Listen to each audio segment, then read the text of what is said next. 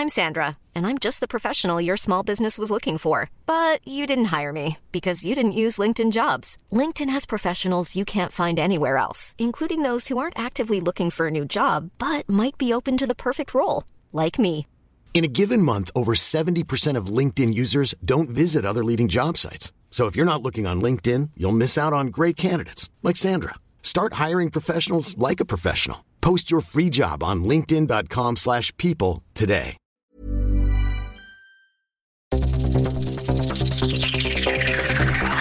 Los desafíos actuales exigen que la ciudadanía tenga la capacidad de saber, pensar y participar más que antes. Bienvenidos a Sociedad Horizontal, un espacio donde Armando Ríos Peter y sus colaboradores analizan los temas más relevantes de la política y su impacto tanto en redes sociales como en las calles. Inicia Sociedad Horizontal por El Heraldo Radio, donde la H suena y ahora también se escucha.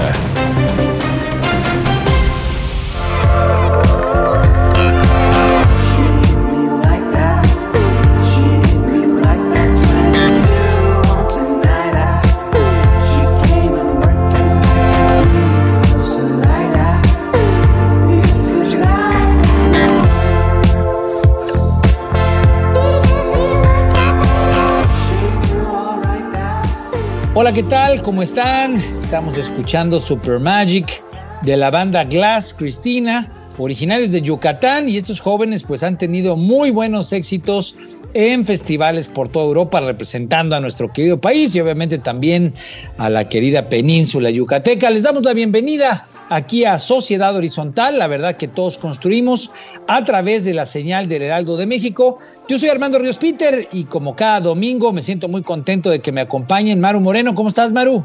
Hola, Armando, muy contenta de estar con ustedes. Bienvenida. Y bueno, y también mi queridísimo Pedro Sáez. ¿Cómo andas, Pedro? Hola, Armando, muy bien, muy contento también de estar aquí. Qué bueno, Pedro. Gracias como cada domingo que están aquí con nosotros. Y bueno, pues también gracias a quienes nos apoyan en los controles desde las instalaciones del Heraldo Radio. Un abrazote a Gabriel González, que nos está ayudando desde la cabina. Y pues les recordamos que a partir del primero de agosto, ya son unos días, faltan para que sea primero de agosto, estaremos en la nueva estación de Ciudad del Carmen, Campeche. Y aprovechamos también pues para enviarles saludos a quienes nos escuchan en la Ciudad de México, en Monterrey, Guadalajara, Nuevo Laredo, Tampico, Villahermosa y por supuesto el bellísimo puerto de Acapulco. A todos y a todas las que nos escuchan, muchas gracias por su preferencia. Maru, por favor, recuérdanos las redes. Claro que sí, en Twitter nos pueden seguir con arroba Heraldo de México, en Facebook El Heraldo México y en Instagram arroba El Heraldo de México. Y también, como siempre, nos pueden escuchar online a través del portal del Heraldo de México .com.mx y esperamos y les agradecemos obviamente todos sus comentarios en Twitter con el hashtag de Sociedad Horizontal. Siempre lo decimos, vivimos un cambio de era, la tecnología ha provocado nuevas formas de organización y de comunicación, las jerarquías tradicionales pierden su valor a pasos agigantados y hoy el diálogo pues es el motor para entender que la verdad cotidiana la construimos todos, especialmente si logramos ponernos en los zapatos del otro. Y bueno, pues entrando en materia, hoy tendremos, como siempre, como cada domingo, un análisis con los temas más calientes de las redes sociales. Y esta información es cortesía de Metrix, conocer la verdad en una sociedad digital. Tendremos, por cierto, un interesante reporte que nos presentó Metrix para la segunda parte del programa, en el que estará con nosotros, pues, un experto eh, en la materia, pero que habla sobre el hambre, cómo eh, en este momento de COVID se está hablando de eh, hambre y bueno, pues ya verán quién nos va a acompañar. No, no se despeguen, vamos a estar muy interesante la plática que vamos a tener en la segunda parte. La Junta de Coordinación Política empezaría yo, mi querida Maru y mi querido Pedro, haciendo un comentario sobre lo que fue, eh, pues yo creo que el principal episodio político de la semana, ¿no? Esta situación de que la Junta de Coordinación Política en la Cámara de Diputados, ahí en San Lázaro, pues logró un acuerdo en el que cuatro personas, dos hombres y dos mujeres, fueron nombrados en las consejerías que estaban vacantes del Instituto Nacional Electoral. Lo comentamos, de hecho, el domingo pasado que ese sería el tema de temas. Eh, hay que decirlo, la intentona de John Ackerman de descarrilar el proceso solo porque una persona cercana a su esposa no quedó incluida en las quintetas, pues no logró prosperar. Los nombres de Normirene de la Cruz Magaña, de Carla Humphrey Jordán, de José eh, Martín Faz y de Ukib eh, Espadas, Ancona, fueron aprobados después de que pues unos 70 diputados de Morena y el PT hicieron un zafarrancho, quisieron o exigieron reponer el procedimiento, pero bueno, pues eso no prosperó. Y sin duda alguna yo creo que el hecho de que imperara el respeto a la ley, al proceso, al acuerdo entre los grupos parlamentarios, pues fue una victoria también para muchos ciudadanos y seguramente ahorita lo vamos a comentar, pues que con gran valentía expusieron en redes lo que piensan y lo que defienden. Muchos de ellos con su credencial de elector en la mano planteaban también con el hashtag yo defiendo al INE o el INE es de todos. Y bueno, pues yo creo que estas fueron manifestaciones concretas de una sociedad horizontal que se activa y que se articula para comunicar lo que quiere, especialmente para el bien de nuestro país. Estoy convencido y me, congratulo de que así haya sido, pues que esta pequeña victoria pues es una de las muchas que habrán si nuestra sociedad se sigue articulando como lo hizo frente al tema del INE. Pero bueno, cuéntanos por favor, Maru, cómo estuvo, yo así mi punto de vista, pero platícanos bien a bien cómo se dieron las cosas, mi querida Maru. Pues sí, Armando, lo que tenemos por aquí es que se dio por fin la aprobación de los nuevos consejeros del INE. Como bien mencionas, ellos son Norma Irene Cruz de la Cruz Magaña, también está Carla Astrid Humphrey Jordán y José Martín Fernando Faz Mora y Ukib Espada Zancona. Lo que te puedo comentar sobre ellos es un poco de su formación y trayectoria. Y Norma Irene de la Cruz Magaña tiene 44 años, es licenciada en Periodismo y Comunicación Colectiva por la Universidad Nacional Autónoma de México. También tiene una especialidad en investigación y docencia. Tiene un máster en Peacekeeping Management y una maestría en gestión del mantenimiento de la paz por la Universidad de Turín. Ella ha sido capacitadora y formadora del entonces Instituto Federal Electoral en el año 94. Fue asesora política del senador Rutilio Escandón por el estado de Chiapas. Eh, y también fue jefa del Departamento de Elecciones de la misión en Kosovo de la OSCE. También fue asesora en el Reino Unido para el programa iraquí de voto en el extranjero, consultora en el Centro Internacional de Estudios Parlamentarios en Reino Unido, al igual que del programa de voto en el extranjero para el referéndum del sur en Sudán. Qué bueno que nos, que nos cuentas, digamos, que obviamente es un buen ejemplo de que los cuatro personas que fueron eh, nombradas, eh, dos mujeres y dos hombres, pues me parece que este sencillo ejemplo, precisamente el que comentas de Normirene, pues nos habla del perfil sólido que tienen tanto Carla eh, Astrid, ¿no? También José Martín Fernando Faz, y, yo creo que, y obviamente Ukibe Espadas, creo que se logró pues ver precisamente a través de esta comisión técnica que fue en la que dio mucho ruido John Ackerman, pues que sirve ese proceso de poder filtrar, eh, qué bueno que ponías tú ese ejemplo, porque así cuando uno revisa el currículum de cada uno de ellos, pues termina uno concluyendo que son gente capaz y que muchas veces, aunque hay ruido de que si tal o cual bancada empuja a tal o cual eh, consejero o consejera, pues eh, así como ha pasado en otras ocasiones, hay ruido, pero cuando hay acuerdo, pues a final de cuentas el INE termina fortalecido porque precisamente pues se acude a que estén buenos perfiles. Entonces, eh, muchas gracias Maru, a final del día Creo que era una gran expectativa saber quiénes iban a quedar. El episodio que yo comentaba, el de John Ackerman, pues creo que fue eh, un episodio que generó preocupación. Él quiso empujarlo, comentaba yo hace rato, a una persona que trabaja con su cuñado. Ahorita vamos a comentar, de hecho, sobre el cuñado, pero eh, que no cumplía, según el comité técnico, con las características y la altura que se estaba pidiendo. A final del día, cuando eh, la demás gente que componía el comité técnico no, no quiso que John Ackerman impusiera su voluntad, pues hizo un berrinche, se salió de la reunión, esto obviamente generó mucho ruido porque en Twitter empezó a pedir que, que se terminara el proceso, que se echara para abajo, los diputados de Morena, algunos de los más radicales se, se montaron en esa decisión, pero todo se vino abajo. Cuéntanos, mi querido Pedro, ¿cómo lo, viste eh, tú que le diste seguimiento a las redes sociales? ¿Cómo, ¿Cómo estuvieron las temperaturas en esta discusión? Pues como todo tema eh, que tiene la significancia que tiene este, hubo varios momentos en la discusión.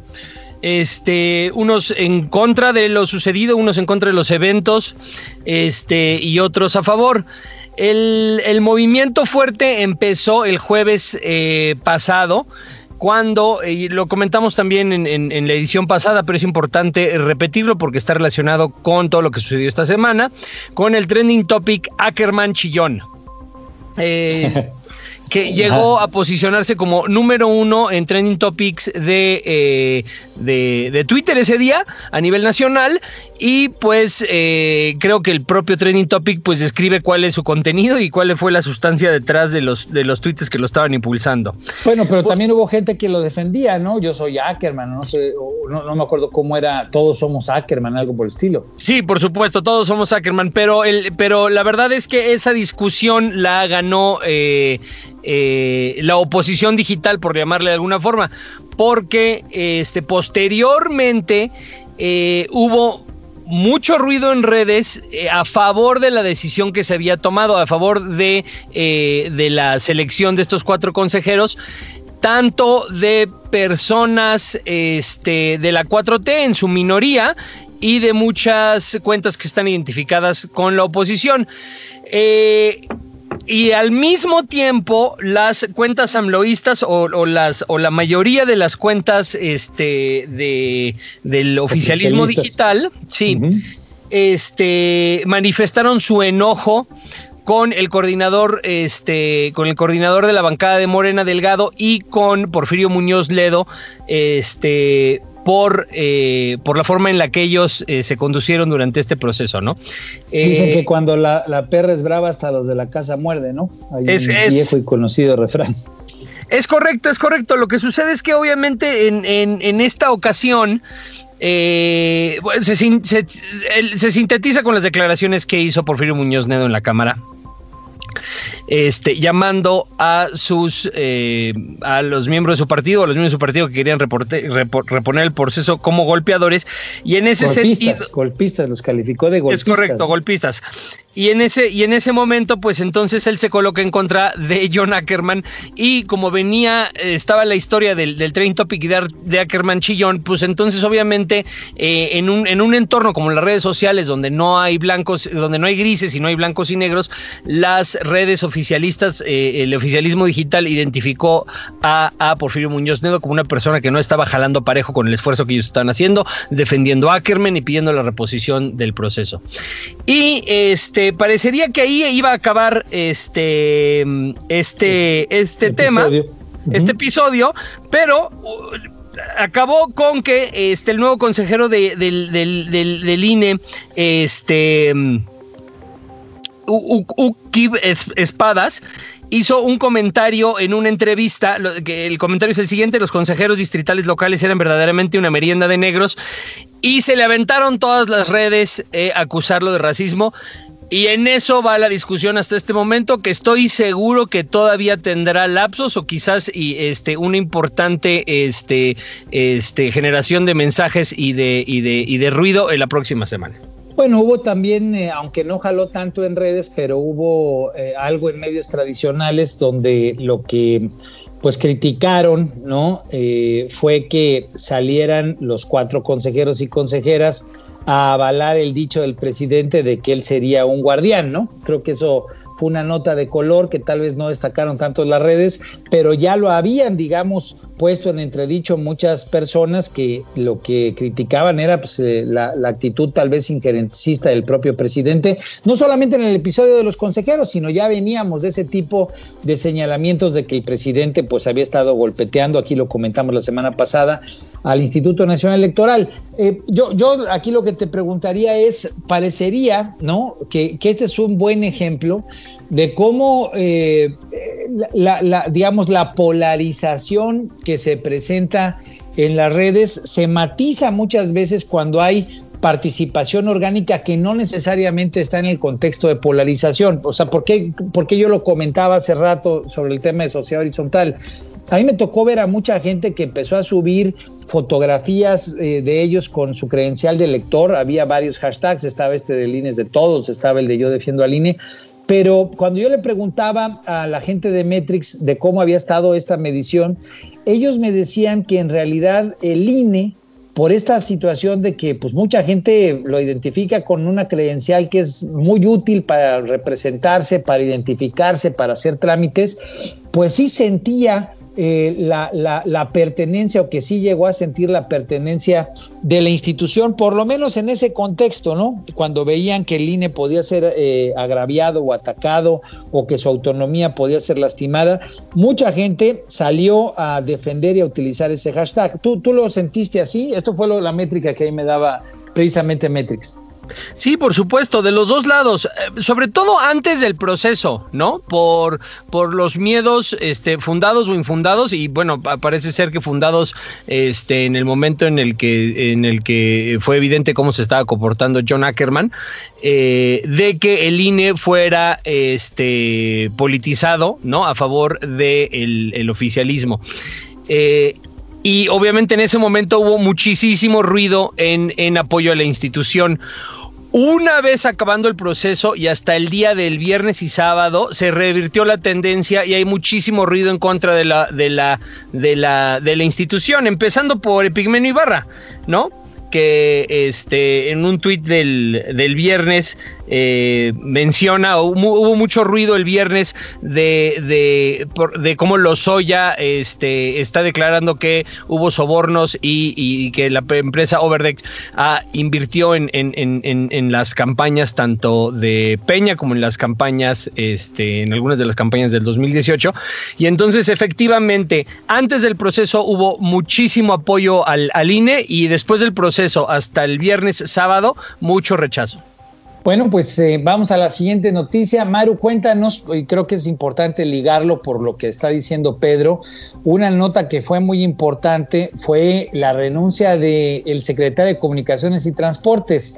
Y creo que es importante ligarlo porque también hubo un trending topic, ahorita nos contará eh, eh, precisamente Pedro, donde esa renuncia medio hubo gente que la ligó precisamente con el asunto de los videoescándalos. Cuéntanos cómo estuvo este tema de la renuncia que nos trajeron en ascuas desde el lunes de si renunciaba, si no renunciaba, y luego pues ya los WhatsApp se llenaron con la fotografía de la renuncia de puño y letra de parte de Jiménez Espriu. ¿Cómo estuvo esa noticia, Maru? Así es, esta semana renunció el que fuera secretario de Comunicaciones y Transportes y informó el presidente Andrés Manuel a través de su cuenta de Twitter. En la renuncia de Jiménez Espriu, el ahora exsecretario, después de manifestar su agradecimiento por el nombramiento y su admiración por el presidente, dice lo siguiente, el motivo que le he expresado personalmente es mi diferendo por su decisión de política pública de trasladar al ámbito militar de la Secretaría de Marina las funciones eminentemente civiles de los puertos, de la Marina Mercante y de la formación de marinos mercantes que han estado a cargo de la Secretaría de Comunicaciones y Transportes desde 1970. Tras la renuncia de Jiménez Espriu fue nombrado el ingeniero Jorge Arganiz Díaz, viejo colaborador de Andrés Manuel López Obrador, ya que fue director de obras públicas en la Ciudad de México cuando AMLO fuera jefe de gobierno. Arganis Díaz es ingeniero civil por la UNAM, donde también fue académico por 24 años. Además, fue asesor técnico de la Dirección General de Pemex, entre otros cargos.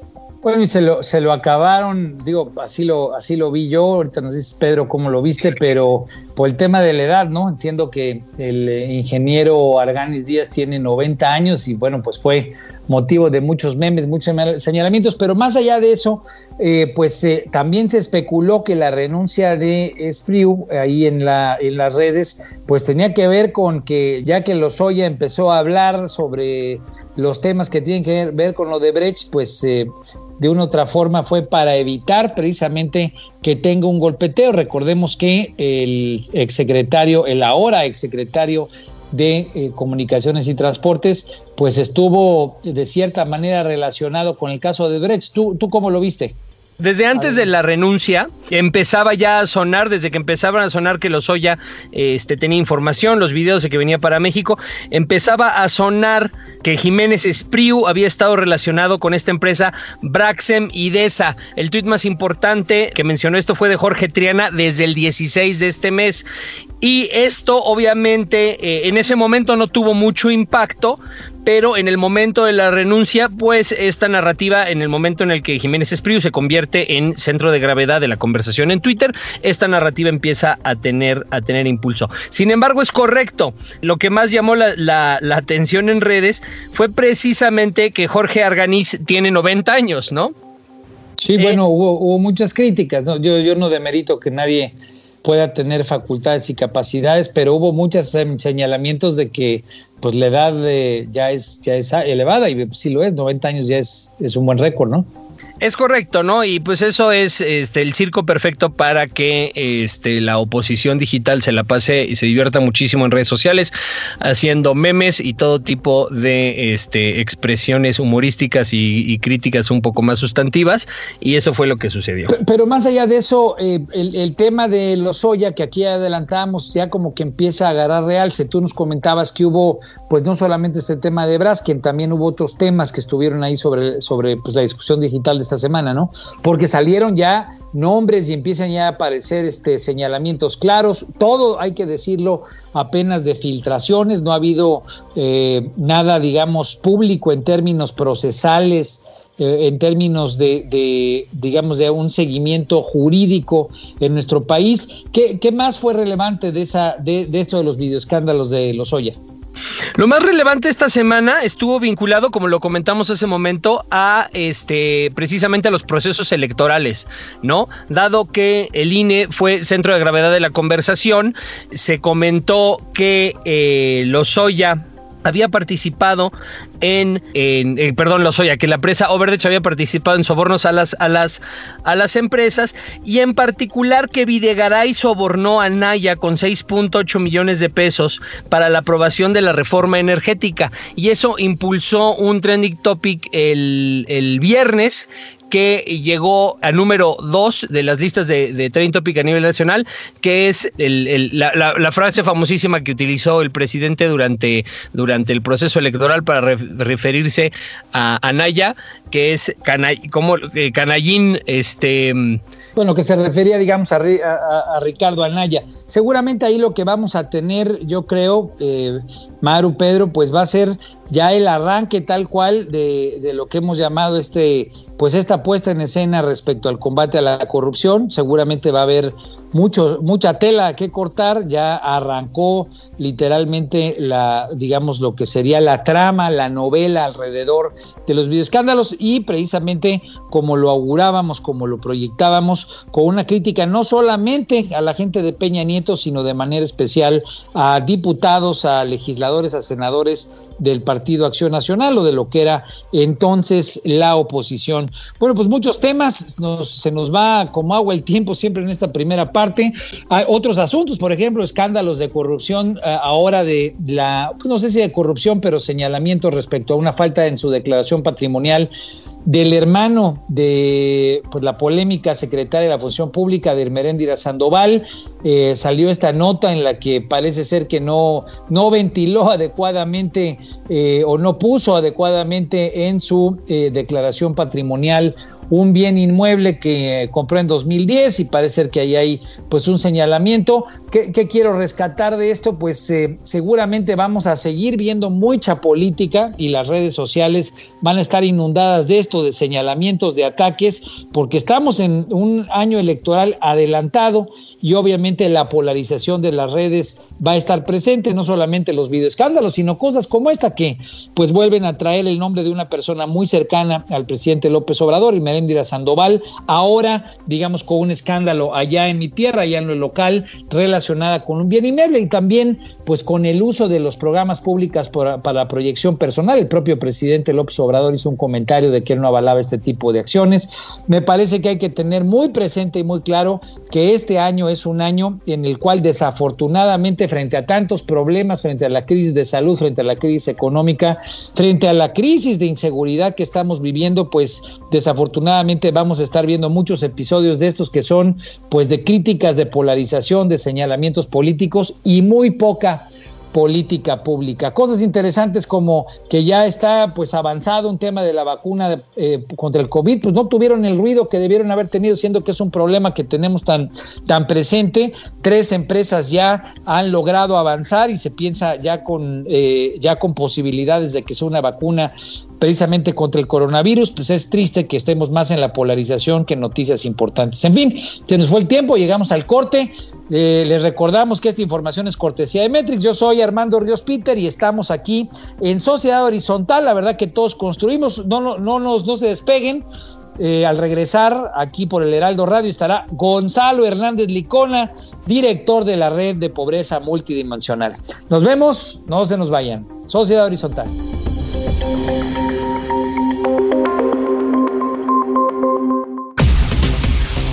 Vamos a una pausa y regresamos a Sociedad Horizontal por El Heraldo Radio.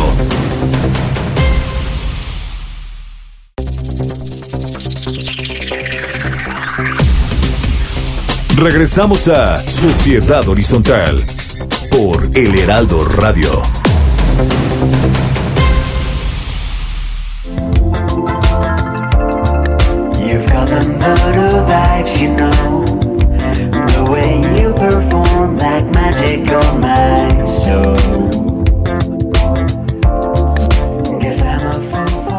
¿Qué tal? Seguimos aquí en el Heraldo Radio. Muchas gracias por estar con nosotros y ahora estamos escuchando Tiramisú de la banda Glass Cristina, conformada por tres jóvenes músicos mexicanos muy talentosos y esta canción pues forma parte de su última producción llamada Nudity.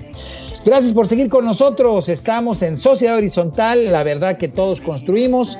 La información, como siempre, es cortesía de Metrix, conocer la verdad en una sociedad digital. Yo soy Armando Ríos Peter y les damos la bienvenida a esta segunda parte de Sociedad Horizontal. Muchas gracias, Maru Moreno y Pedro Sáez, por seguir aquí.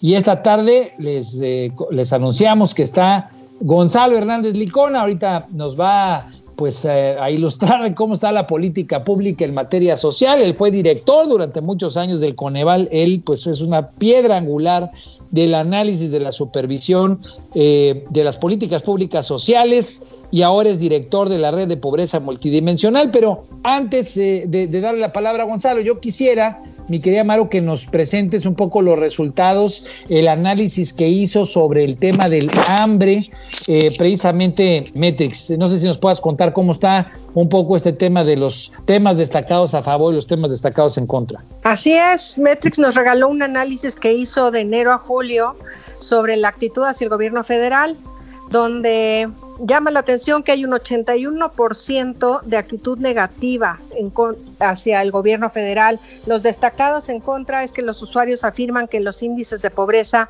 se han elevado como consecuencia del mal manejo de la crisis de la pandemia. También mencionan que los programas sociales no se dan abasto para satisfacer las necesidades de la población.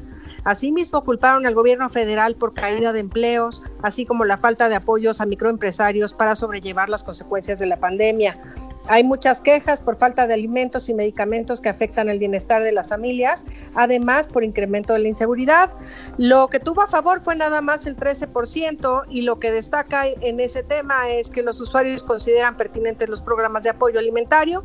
Eh, mencionaron que no deben buscarse culpables por los efectos de la pandemia, sino tra trabajar en conjunto para lograr que todos los ciudadanos tengan los mismos derechos y destacan las declaraciones del presidente en las que se compromete a priorizar los programas sociales para combatir el COVID-19. Esa es una parte del reporte que nos entregó Metrix. Sí, claro, Pedro, pues es muy importante porque si el número de gente eh, criticando o en contra del gobierno es fuerte, 81%, esto nos da una dimensión de que en la conversación digital pues hay preocupación precisamente por la por, por, el hambre, porque las políticas sociales pues no están aterrizando de manera adecuada.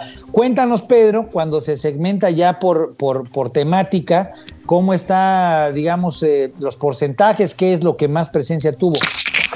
Sí, por supuesto. Eh, declaraciones de stakeholders eh, sobre la situación alimentaria en México ocupó el 58.81 de la, de la conversación. La conversación relativa a la implementación de programas sociales ocupó el 13.27%. Este, conversación, comentarios, etcétera, sobre estadísticas de hambruna y pobreza, eh, un poquito arriba del 11%. Los comedores de beneficencia ocuparon el 10% de la conversación y la conversación relativa a los activistas que ofrecen alimentos y eh, iniciativas ciudadanas de repartición de despensas, solamente el 6% de la conversación. Cu- Cuéntanos un poco más a detalle, porque para que la gente lo vea, es, es fuerte que el 60% esté hablando sobre, sobre el tema de la situación alimentaria como tal, es grande, ¿no? Pero si lo desglosamos un poco más, ¿cuáles son los principales temas de esto que nos acabas de comentar? El mayor número de menciones en la conversación fue generado por periodistas y líderes de opinión que compartieron su perspectiva de la situación alimentaria en México. Destacó Ricardo Salinas Pliego por afirmar que la pandemia mataría a más personas de hambre que por contagios. Menciones sobre la implementación de programas sociales para mitigar las consecuencias de la pandemia, tales como apoyos alimentarios, becas y pensiones y mejoramiento urbano. En el 11% de las mansiones, donde se abordaban las estadísticas sobre hambruna y pobreza, se dieron con datos del INEGI, del CEPAL y del Coneval. Y se presentaron varios comentarios sobre comedores comunitarios y sus puntos de ubicación, así sobre las acciones sociales y activistas para procurar la alimentación de personas de escasos recursos. Finalmente, se, se encontraron también en este tema menciones de los activistas que participan en causas sociales para prevenir el fenómeno de la hambruna y la desnutrición a raíz de la pandemia. Pues una, una fuerte temática. A mí me llamó mucho la atención este reporte, pues precisamente porque durante el primer trimestre, y esto creo que es eh, uno de los puntos importantes a destacar, el primer trimestre del año, el concepto de los comedores comunitarios pues estuvo ahí presente con muchas críticas señalando que había habido actos de corrupción y investigando anomalías, ¿no? Pero después durante el mes de abril empezaron a haber menciones que empezaban a cambiar el tipo de preocupación. Por ejemplo, esta noticia de un niño de Tijuana que intercambió sus juguetes por comida para apoyar a su madre y hacer frente a la pandemia me parece que es muy relevante porque eso le dio un gran pico a la conversación en términos de ya el problema de hambre que se estaba generando por COVID y luego pues sigue creciendo el tema porque en mayo despuntaron nuevamente las menciones de comedores comunitarios pero como una necesidad. Al principio se les criticaba bajo la lógica digamos de corrupción etcétera pero después una exigencia de- debido, digamos, a, a una necesidad de que la gente que se había quedado sin empleo estaba exigiendo que hubiera comedores comunitarios. También destacó mucho el trabajo social de las iglesias y las arquidiócesis, pues que a final de cuentas se estuvieron organizando para aperturar comedores que pudieran abastecer a la gente. Y por último, tanto en el mes de junio y de julio, la conversación, pues me parece que es importante destacarla. ¿Por qué? Porque ya este tema de que haya comedores comunitarios, de que se estén entregando despensas, que sea parte de uno de los retos que tiene el gobierno para hacer frente a la recesión económica, pues está instalado y repito, junio, julio, crece, digamos, esta conversación donde para la gente el tema de que haya centros de abasto, que haya centros eh, comunitarios, comedores comunitarios que abastezcan a la población de alimentación, pues está creciendo en la conversación. Decir, eh, y ahorita pues, me siento muy contento de darle la bienvenida a Gonzalo Hernández Licona, que él es experto en estos temas, pues eh, eh, él nos va a comentar ahorita precisamente cómo está esta situación. Gonzalo, qué gustazo de que estés aquí, ¿cómo andas? Muchas gracias por estar aquí con nosotros.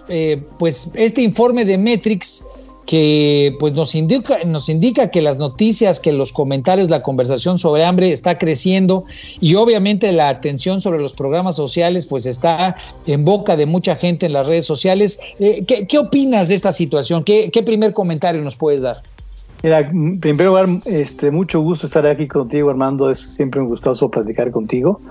Gracias, y lo que, lo que refleja la encuesta es básicamente lo que es nuevamente lo que está sucediendo tanto en estadísticas como en la calle de la falta de ingresos, la falta de empleos que empezó a generarse en febrero del 2020 más o menos, se ha, se ha venido agudizando. Si tú recuerdas, casi 12 millones de personas dejaron su ocupación y eso implica tener un ingreso prácticamente cero. ¿No?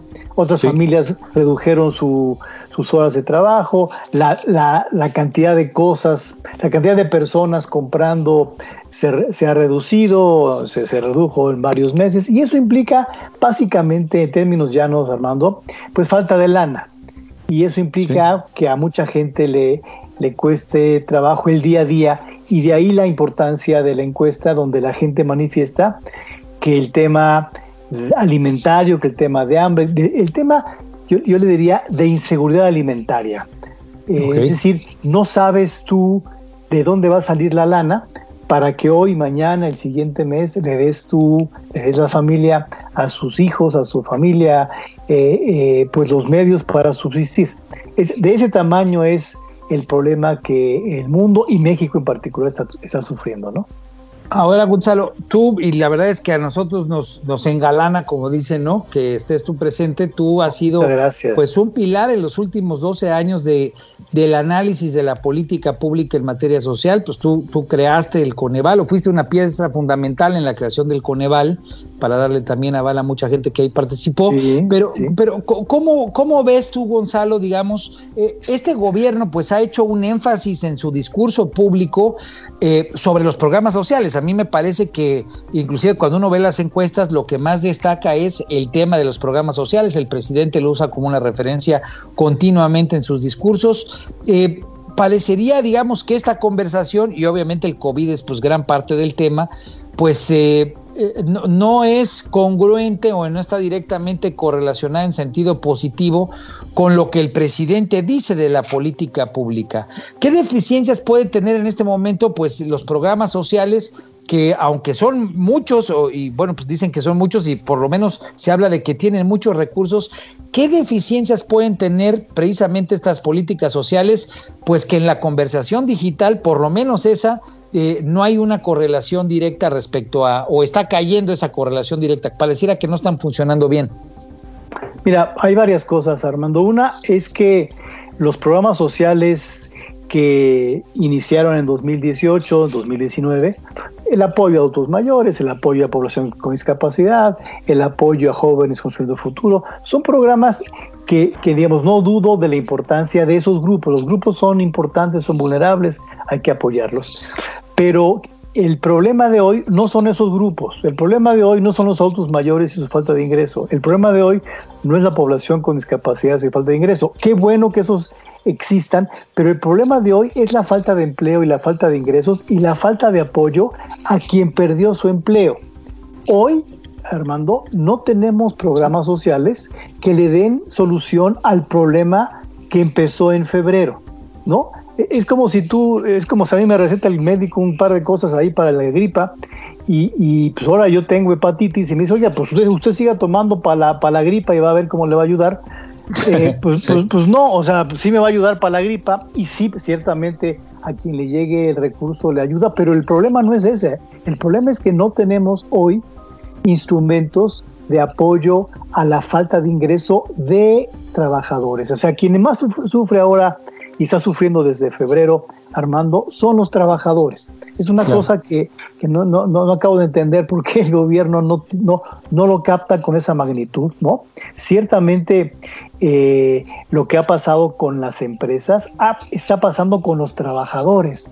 Este tema de no apoyemos empresas porque son de ricos, bueno, hay empresas chiquititas que no son de ricos y están perdiendo sus ingresos y su empleo. Entonces, eh, el INEGI nos, dice hace, nos dijo ayer, de todas las empresas que han sufrido, el 7.8, 7.8 de las empresas wow. recibió algún apoyo gubernamental, o sea, pues casi nadie. Nada, sí, ¿no? 9 de 10 se quedaron sin apoyo. Así es, y, y, lo, y lo más complicado es que no podremos salir más rápido de la, del problema económico si no le dimos a, mu a muchas personas incluyendo algunas empresas apoyo, como se le dio, ya no digas en Alemania, ¿no? O en Italia, como se le ha dado en, en Colombia, en Perú, en Perú, ¿Sí? eh, eh, en Costa Rica. Entonces, no, pues no es porque sea un país latinoamericano, es que no, no, no, ciertamente las finanzas mexicanas no están en jauja, pero eh, mucha gente sugería un elemento adicional de endeudamiento, por supuesto para financiar el año subsiguientes, pero porque si el cochinito no se rompe ahorita, Armando, pues ya cuando se rompe, o sea, la gente Claro. tiene el cochinito para, para, para emergencias y broncas como esta, como la que no hemos tenido en 80 años, ¿no? Así es, es, es un momento, digamos, crítico y es ahorita cuando se necesita echar mano de recursos de fuera, ¿no? Digo, si, si ahorita está la crisis, ahorita es cuando la tienes que resolver. Maru Moreno, eh, ¿querías preguntar algo?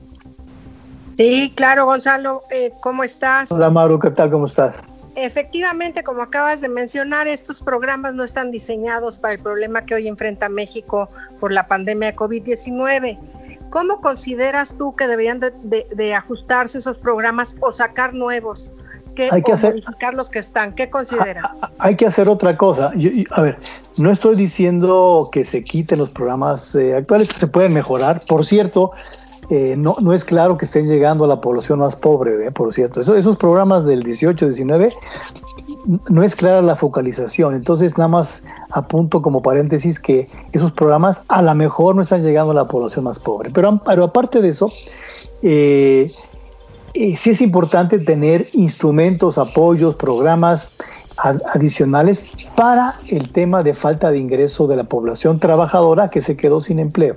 Está por ahí circulando desde hace ya varias semanas la idea del ingreso vital, ¿no? El ingreso donde muchos partidos están de acuerdo de poner, de, de- hacer el esfuerzo de apoyar a la población que ha perdido su ingreso temporalmente, no quiere decir que esto sea pe- pe- permanente, temporalmente, eh, para poder, dos cosas. Uno, que la gente que está, como dice la, la, encuesta, sufriendo por un tema de inseguridad alimentaria, pues que tenga capacidad de compra.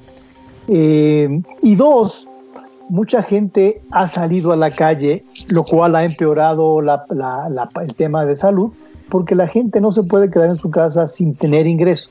Por lo tanto, un ingreso vital parecería que puede apoyar tanto en el corto plazo en la compra del- de insumos básicos, como el hecho de detener a, a gente de no salir y, y- y- y a la calle a ahora sí que perseguir la chuleta con, con el problema implícito de la pandemia y el contagio y las muertes, literalmente, ¿no? Pero sabes, Sí, muchísimas gracias, Armando. Hola, Gonzalo. Este, Hola, ¿qué tal? Siguiendo la, la- la misma línea de preguntas, ¿qué políticas específicas consideras tú que podría, se podrían implementar para apoyar específicamente el empleo? ¿no? El, el ingreso vital puede ser uno, no específicamente apoyando el empleo, pero definitivamente el consumo y de forma indirecta el empleo. Pero ¿qué otras podrías identificar? ¿Qué otras han implementado otros países, por ejemplo? Mira, eh, hemos en México hablado mucho de un seguro de desempleo eh, para la población que, en el sector formal pierde el empleo. Segundo, un apoyo vía la empresa, vía la empresa al trabajador para mantener el empleo. Eh, es, decir- apoyas la capacidad de la empresa de mantener al trabajador en su empresa. El INEGI lo que ha mostrado en la encuesta de ayer es que las empresas han hecho un trabajo y un esfuerzo bien grande en mantener a la planta productiva, pero, pero, pero hay imposibles que no se pueden lograr. O sea, tú no puedes mantener con cero ingresos al 100% de la planta productiva. Por lo tanto, es ahí donde los apoyos al trabajador vía la empresa hubieran sido importantes. Digo que hubieran sido porque la verdad, eh, o sea, yo creo que el ingreso vital sigue siendo un tema, pero esto lo hablamos hace tres meses, cuatro meses, eh, porque es ahí donde se hubiera hecho un énfasis y un apoyo bien importante a la población que estaba perdiendo mm, ingresos. El propio INEGI nuevamente nos dice que en mayo eh, la actividad económica cae en 27% respecto al año pasado. Pues es un golpe que no, no habíamos visto jamás en ese indicador. Lo que estamos diciendo es, es que es en mayo, fue en mayo, fue en abril, fue en junio, donde pues este, este apoyo, la verdad, hubiera estado, pero el, eh, pues, el gobierno prefirió pues, no hacer mucho. Ahora, eh, a mí me, la verdad es que escucharte me, me da, me da, digo, me gusta escucharte, pero me da escalofríos respecto al tamaño, digamos, del ramalazo que esto significa. Tú, pues, estuviste muy atento en el Coneval, digamos, de cómo iban mejorando los indicadores, que hubo, que hubo mejorías en algunos momentos, digamos, de los últimos eh, 12 años, 13 años.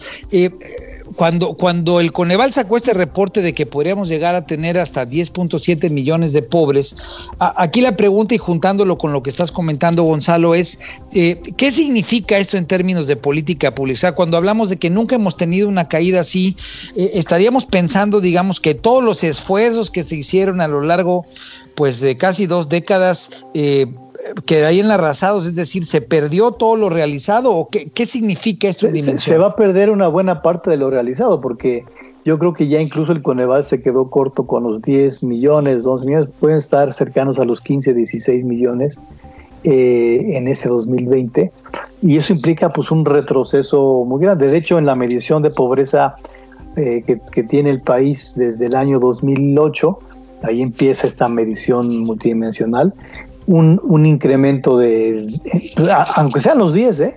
aunque sean los 10, peor si son los 15, va a ser la pobreza más alta eh, que hayamos tenido en el periodo 2008-2020. 2000, 2000, entonces vamos a retroceder pues muchos años para atrás, al menos hasta el 2008 o más, porque digo, ahí empieza la serie, ¿no? Y, y, con un problema, pues claramente enclavado en el tema de inseguridad alimentaria, ¿no? O sea, ya, ya digamos. La inseguridad alimentaria ha, ha incrementado. En la encuesta del, del Equide, del Ibero, eh, también muy interesante, muy buena, muy innovadora. Fue de las primeras encuestas para tratar de medir eh, problemas del COVID. Ya, ya nos da un incremento de la inseguridad alimentaria, pues que va muy de, de la mano de la encuesta que platicamos ahorita, ¿no?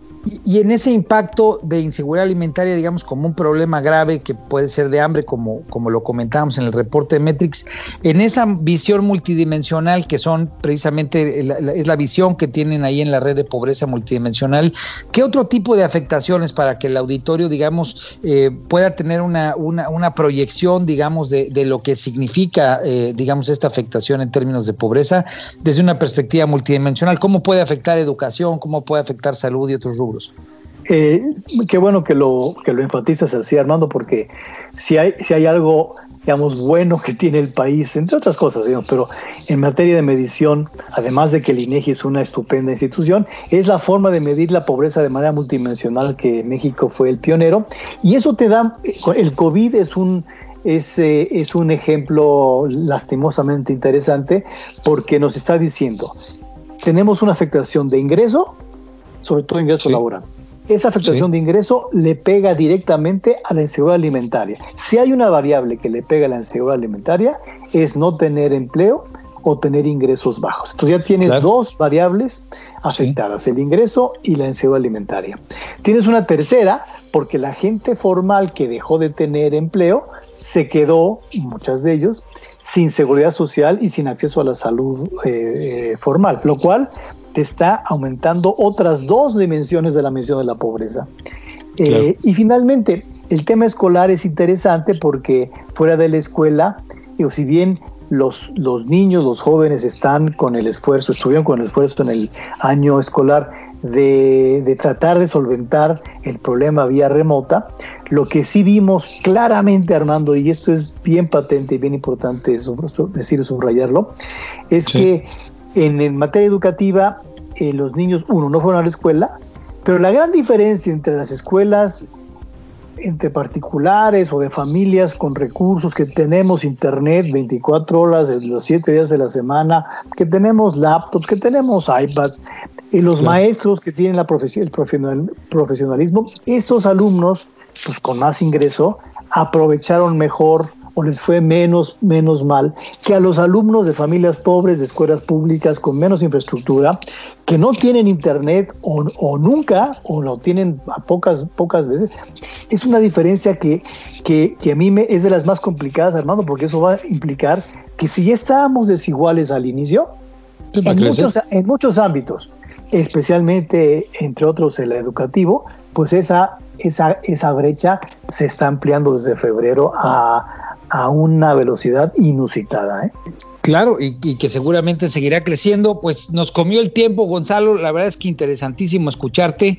Creo que la, conclusión que yo saco de lo que tú dices es, y qué bueno que se puede escuchar aquí en Sociedad Horizontal, es, pues precisamente si, si el gobierno quiere seguir enfatizando primero los pobres, pues bien vale la pena echar eh, mano, digamos, de recursos en este momento para apoyar el empleo, para apoyar a las empresas y para evitar que esta terrible caída e incremento de la pobreza se dé. Yo te agradezco mucho, mi querido Gonzalo, mil gracias por estar con nosotros. Y bueno, pues. Mando un abrazo.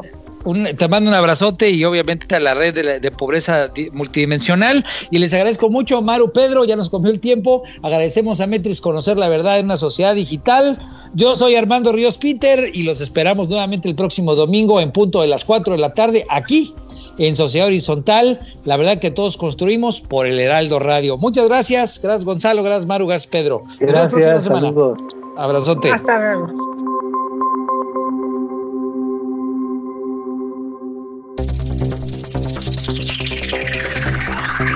Los desafíos actuales exigen que la ciudadanía tenga la capacidad de saber, pensar y participar más que antes. Esto fue Sociedad Horizontal un espacio donde Armando Ríos Peter y sus colaboradores analizan los temas más relevantes de la política y su impacto tanto en redes sociales como en las calles. Una producción de El Heraldo Radio, donde la H suena y ahora también se escucha.